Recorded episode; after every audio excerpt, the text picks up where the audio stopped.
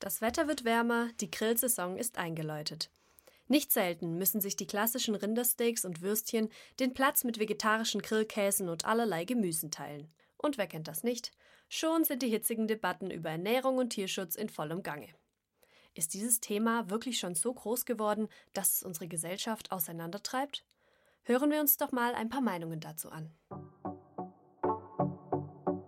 Prosecco, der PR-Podcast. Heute sprechen wir wieder über Themen, die unsere Gesellschaft aktuell bewegen, aber auch so einiges an Konfliktpotenzial mit sich bringen. Denn obwohl wir alle wissen, dass ein offener Dialog und gegenseitiger Respekt das A und O sind, geht gerade das beim Thema Fleischkonsum und Ernährung sehr häufig schief. Uns interessiert, wie man mit Hilfe von Kommunikation diese extreme Spaltung abbauen kann und haben uns dazu an The Meat Club in Stuttgart gewendet.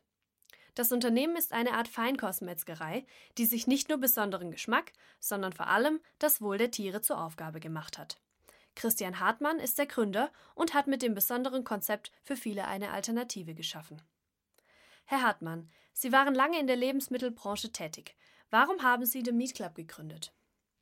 Ich bin ein Unternehmer, der ähm, lange in der Stuttgarter Feinkostbranche ähm, Geschäftsführer mal war und äh, mich dann aber mit dem familiären Betrieb selbstständig gemacht habe ähm, und der jetzt aber mit Lebensmitteln wenig zu tun hatte und ich aber jetzt einfach noch zusätzlich was machen wollte, was für den Lebensmittelbereich ist und ähm, habe mir dann, ich sage jetzt mal, das Thema Fleisch äh, sozusagen ausgesucht. A, zum einen, weil ich es selber sehr gern äh, konsumiere und ähm, mir aber tatsächlich immer so ein bisschen die, die Anlaufstellen gefehlt haben, wo ich äh, wirklich hochwertig produziertes Fleisch einfach äh, bekommen kann, äh, das fernab der Massentierhaltung irgendwo ähm, verfügbar ist. Und ähm, dementsprechend habe ich mir überlegt, wie würde gern ich Fleisch einkaufen und habe das dann äh, für mich definiert und geplant und äh, über mehrere Jahre hat sich dann ein Konzept daraus entwickelt und das haben wir jetzt dann im letzten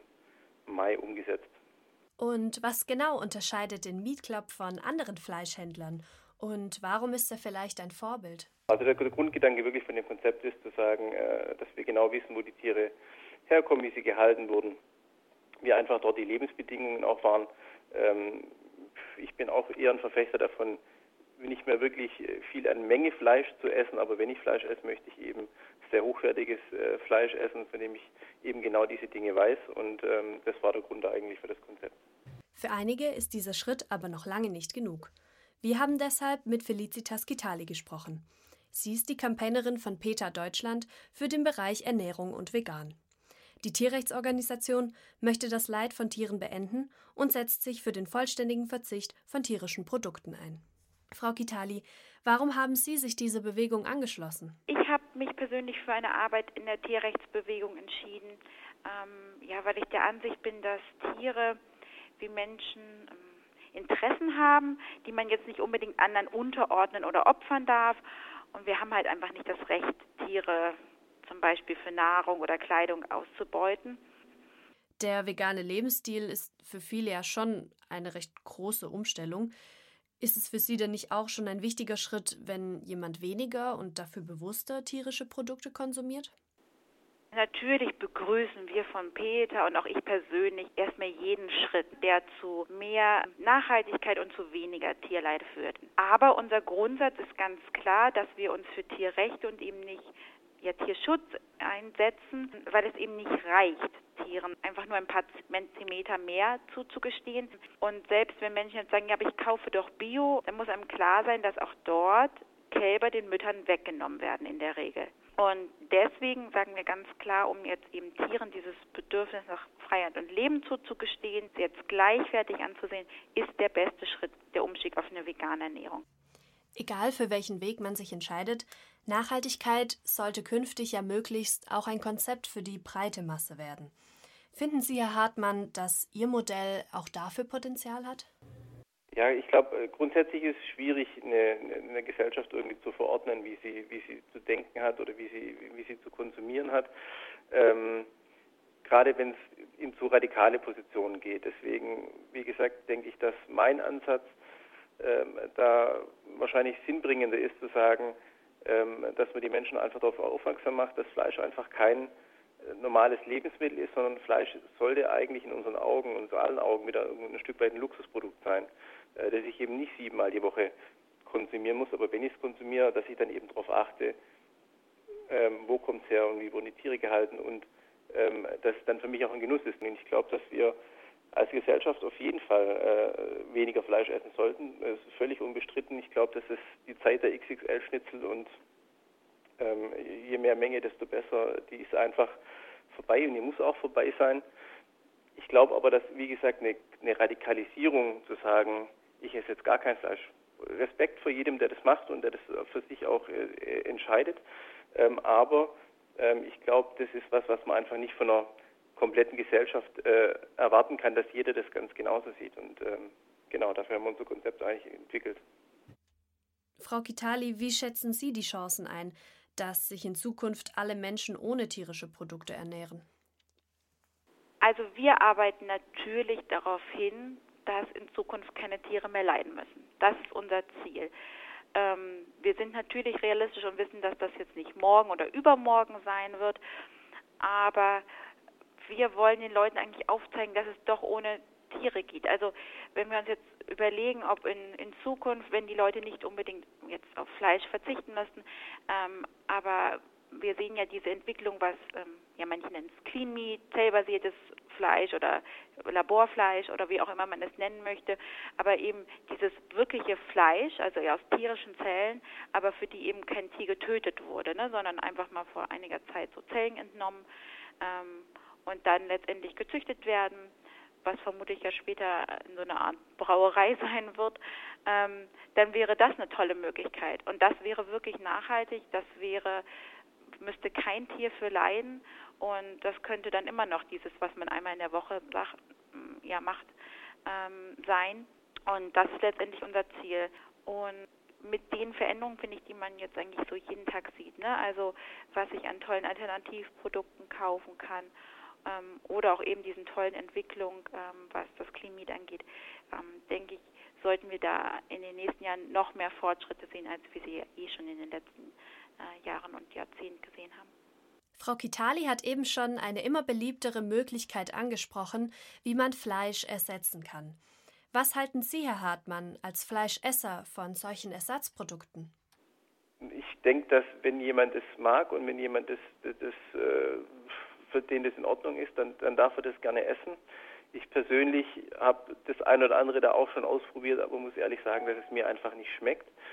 Das Zweite ist, was ich so ein bisschen dran, dran bemängel, ähm, ich verstehe nicht ganz, warum, wenn man das Thema Vegan und Vegetarier aufgreift, warum man das Ganze dann irgendwie Schnitzel nennen muss oder warum man das Ganze dann Wurst nennen muss. Das geht jetzt mir nicht so richtig äh, in den Kopf, wie das zusammenpasst.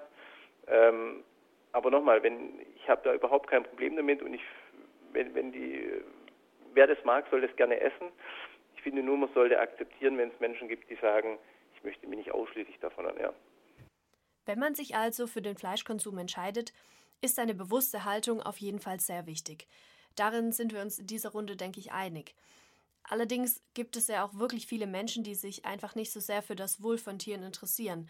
Schaffen Sie es, Herr Hartmann, auch solche Menschen für nachhaltiges Fleisch zu begeistern? Das Schöne beim Thema Fleisch ist ja, dass ich sage jetzt mal, die positiven Lebensbedingungen für die Tiere wirken sich positiv aufs Fleisch aus. Das ist eigentlich eine Win-Win-Situation ähm, die man dem, dem Kunde auch wieder näher bringen muss, vielleicht auch dem, der da vielleicht ethisch jetzt gar nicht so die großen ähm, Ansätze für sich persönlich hat, sondern der vielleicht eher auf das Thema Genuss abzielt. Ähm, aber da ergänzt sich das einfach ganz gut.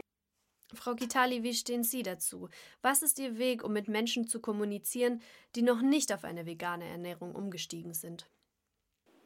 Also gerade meine Kollegen im Social-Media-Bereich, also auf Facebook, zum Beispiel stehen natürlich die ganze Zeit in Kontakt mit Menschen, die Fleisch essen und das auch auf unserer Seite laut kundtun. Diesen Menschen bieten wir letztendlich einfach sagen wir es mal so, die nackte Wahrheit an. Also wir zeigen ihnen, wie es halt letztendlich aussieht. Wir können nicht die Entscheidung für andere Leute treffen. Auch ich habe immer wieder Leute, die jetzt sagen, dass sie noch nicht alles umgestellt haben, weil es ihnen gerade schwer fällt oder weil sie jetzt das eben nicht von einem Tag auf den anderen können. Und das kann ich schon gut nachvollziehen. Ich weiß halt, dass es anders geht und ermutige die Menschen sicherlich auch andere Schritte zu tun. Man kann es einfach mal ausprobieren und kann sich, glaube ich, mal vermutlich in sich selber reinhorchen und sich diese Widersprüche anschauen und warum man wirklich eigentlich äh, weiterhin Fleisch essen möchte, obwohl man sich vermutlich sogar als tierlieb bezeichnet. Und es ist machbar. Und ähm, also wir als Organisation verbuchen auch durchaus Fortschritte, würde ich mal sagen. Als Mitglied von PETA müssen Sie sich täglich sicher mit vielen kritischen Stimmen abgeben. Wie kommunizieren Sie in solchen Situationen?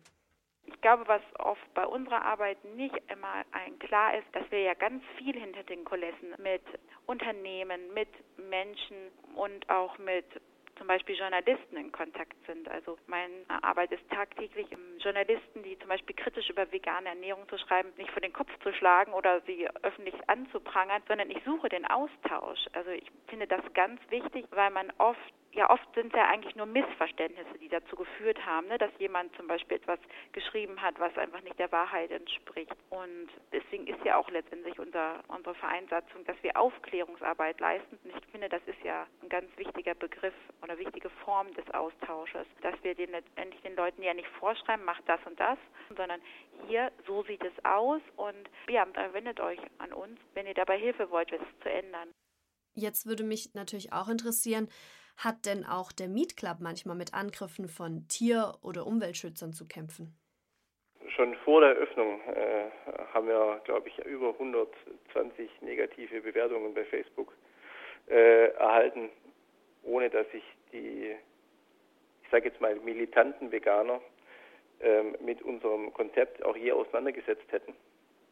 Ähm, und ich persönlich finde einfach, dass es schade ist, dass dass äh, eine kleine Gruppe, glaube ich, auch von Veganern und Vegetariern da, ich sag mal, ihren ja, äh, ihre, ihre Philosophie so in Verruf bringt, indem sie so militant auftritt und überhaupt keine Argumente auf der Gegenseite gelten lässt, sondern äh, da wirklich das einfach, äh, ja, für sich da einfach die, die Weisheit äh, alleinig äh, ja, pro, pro proklamiert und ähm, ja, das, äh, das ist schade, weil ich einfach sehr schade finde, dass man heute in der heutigen Zeit einfach nicht mehr, da gibt es nur noch Schwarz und Weiß und es gibt nur noch zwei Seiten und es gibt nicht mehr eine, eine, wirkliche Diskussion über, über Dinge oder es gibt auch keinen wirklichen Austausch mehr darüber, sondern es gibt einfach nur noch dafür oder dagegen und das ist einfach aus meiner Sicht äh, sehr, sehr schade, weil ich glaube, dass eigentlich Vegetarier und Veganer, ich sage jetzt mal, unser Konzept sogar noch einigermaßen wohlwollend äh, ja, interpretieren müssten. Ähm, weil ich glaube, dass wir für das Thema Tierschutz wahrscheinlich nicht weniger tun als, als Sie im Endeffekt. Ähm, einfach mit einem anderen Weg ja, und mit, einem, mit einer anderen Denkweise. Aber es ist trotzdem, geht beides in eine ähnliche Richtung. Da wir ja immer noch ein PR-Podcast sind, würde mich natürlich interessieren, wie Sie mit solchen extremen Interessenskonflikten und auch mit starken Gegenpositionen umgehen. Welche kommunikativen Maßnahmen wählen Sie denn noch, um diese schwierige Aufgabe zu bewältigen? Wir haben tatsächlich äh, sehr bewusst die Diskussion auf unserer Facebook-Seite laufen lassen. Wir haben da nicht regulierend eingegriffen, außer es wurde wirklich, äh, ich sage jetzt mal, es war weit unter der Gürtellinie, dann haben wir Kommentare gelöscht. Ähm, aber wir haben die Diskussion völlig frei laufen lassen, äh, haben unseren Standpunkt dazu ähm, kundgetan und ähm, ja, haben, haben einfach mal geschaut, wie sich das ganze Thema entwickelt. Dementsprechend war das jetzt für uns nachher kein Fehler. Vor allem alle, die sich mit dem Konzept beschäftigt haben, konnten sich dann ihre eigene Meinung bilden. Und ähm, ja. Frau Kitali, Sie haben vorhin auch schon mal erwähnt, dass Peter mit vielen kritischen Meinungen auf Social Media fertig werden muss. Welche Maßnahmen sind für Ihren Verein neben Facebook und Co. noch besonders wichtig? Also wir wählen natürlich besondere Aktionsformen. Das Schlimmste für so eine soziale Bewegung ist ja letztendlich, dass ihr Thema ignoriert wird. Ne? Und wir können uns das einfach nicht leisten, wenn wir uns für Tiere einsetzen. Und man muss einfach wissen, dass ja Unternehmen, die Tiere ausbeuten, die haben ja viele Millionen Euro für Werbemaßnahmen zur Verfügung. Das haben wir nicht. Und da muss man dann einfach kreativ werden. Aber Teil dieser Aktionen zum Beispiel in, ähm, in einer Fußgängerzone. So. Ähm, Teil dessen ist auch immer, dass wir dort mit Menschen, also die unterwegs sind, in Kontakt treten. Und wir suchen dabei immer den Dialog. Also auch wenn unsere Forderungen konsequent sind, heißt es nicht, dass wir den Dialog nicht ausschließen. Wir haben uns zum Beispiel recht früh ähm, mit Rügenwalder zusammengesetzt, als die vegetarische und vegane Produkte geplant haben und hier den Austausch gesucht, obwohl die natürlich auch weiterhin Fleisch herstellen, weil wir das ganz wichtig finden, zu gucken, wie kann man gemeinsam Verbesserungen erzielen. Social Media ist sicher einer von vielen Faktoren, der extreme Meinungen schürt und die Menschen auch noch weiter auseinandertreibt. Herr Hartmann, worin sehen Sie die größte Bedrohung für den Zusammenhalt zwischen Fleischessern und Veganern? Das Schlimme ist, dass sich gerade online einfach viel auf, ich sage jetzt mal, die, die, die, die ganz militanten 10 Prozent fokussiert, ja, weil die ja, die sind die, die laut, laut sind und irgendwie äh, auf sich aufmerksam machen, aber dass die große Mehrheit, die eigentlich relativ äh, vernünftig und realistisch ist, dass die da einfach in der Diskussion oder in, in, in dem Medium einfach viel zu kurz kommt. Wenn ich Sie richtig verstehe, liegt die Verantwortung für die extremen Spaltungen Ihrer Meinung nach nur bei einem Bruchteil der Bevölkerung. Heißt das, Sie sehen das Thema gar nicht als so ein großes Problem für die Gesellschaft? Nee, also ich, ich sehe es persönlich wirklich nicht so. Und ähm, nochmal, ich habe auch, auch größten Respekt äh, vor jedem, der, der für sich persönlich entscheidet, kein Fleisch zu essen. Davon, davon möchte ich da gar nicht abbringen. Da möchte ich auch gar keine Diskussion führen, dass er das nicht mehr tut. Das, das darf er gerne tun. Ich denke nur, dass die andere Seite in dem Fall auch versuchen sollte, zu sagen, okay, ich meine, ich will euch jetzt vielleicht dann auch nicht ganz vom Fleischessen abhalten, aber dann guckt wenigstens, wo es herkommt. Ja, also und ich glaube, wenn man wenn man sich da in der Mitte trifft, dann äh, ist für die Gesellschaft viel gewonnen ähm, und vor allem für die Tiere viel gewonnen und vielleicht mehr, als wenn man auf seinem Standpunkt äh, stehen bleibt. Ich finde, das ist eine sehr schöne abschließende Meinung, denn es gibt nun mal auf beiden Seiten sehr viele nachvollziehbare Argumente. Der Schlüssel scheint also wirklich der respektvolle Austausch zu sein, um die Menschen in der Zukunft näher zusammenzubringen. Vielen Dank an dieser Stelle an meine Gäste, die sich genau dafür einsetzen und bereits heute schon viel für das Tierwohl und das gegenseitige Verständnis tun. Neben unserem Thema heute gibt es natürlich noch viele andere, die für die Gesellschaft heutzutage wichtig sind. Also bleibt dran und hört nächste Woche wieder rein. Ich bin Anina und wünsche euch einen guten Appetit, wofür auch immer ihr euch entscheidet.